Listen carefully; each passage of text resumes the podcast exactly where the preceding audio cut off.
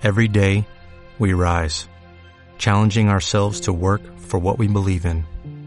At U.S. Border Patrol, protecting our borders is more than a job, it's a calling. Agents answer the call, working together to keep our country and communities safe. If you are ready for a new mission, join U.S. Border Patrol and go beyond. Learn more at cbp.gov/careers.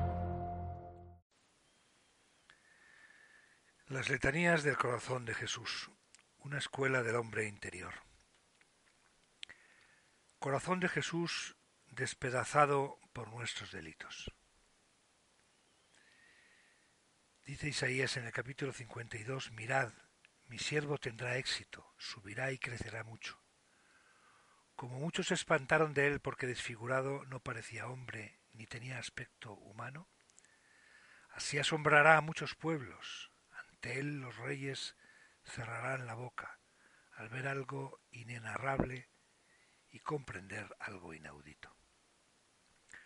Son palabras del así llamado cuarto cántico del siervo de Yahvé que recoge el profeta Isaías. Son como la síntesis, a modo de prólogo, de todo lo que referirá después. Las palabras del profeta recogen el quebranto divino y la iniquidad de los hombres. Creció en su presencia como brote, como raíz en tierra árida, sin figura, sin belleza.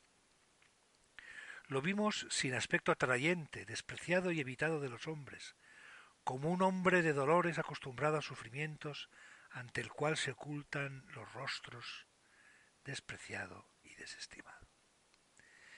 Toda la pasión de Cristo está aquí anticipada, sus vejaciones, desprecios, azotes, y Cristo carga con todo y es despedazado por nuestros delitos, por nuestros pecados. En el fondo es la victoria del Cristo roto. Él soportó nuestros sufrimientos y aguantó nuestros dolores. Nosotros lo estimamos leproso, herido de Dios y humillado, pero Él fue traspasado por nuestras rebeliones, triturado por nuestros crímenes. Nuestro castigo saludable cayó sobre Él, sus cicatrices nos curaron.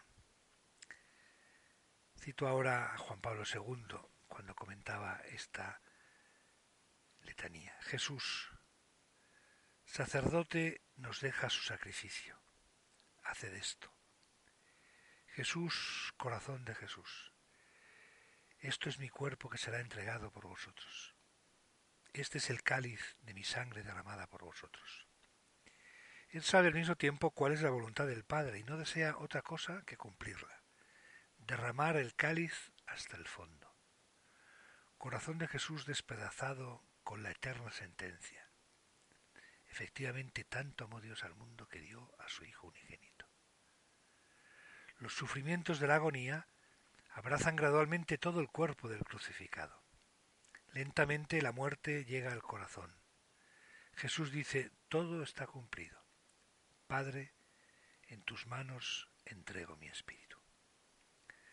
San Pedro profundizó este texto de Isaías 53, haciendo del dolor y muerte de Cristo expiación por nuestros pecados. Él llevó nuestros pecados en su cuerpo hasta el leño, para que muertos al pecado vivamos para la justicia.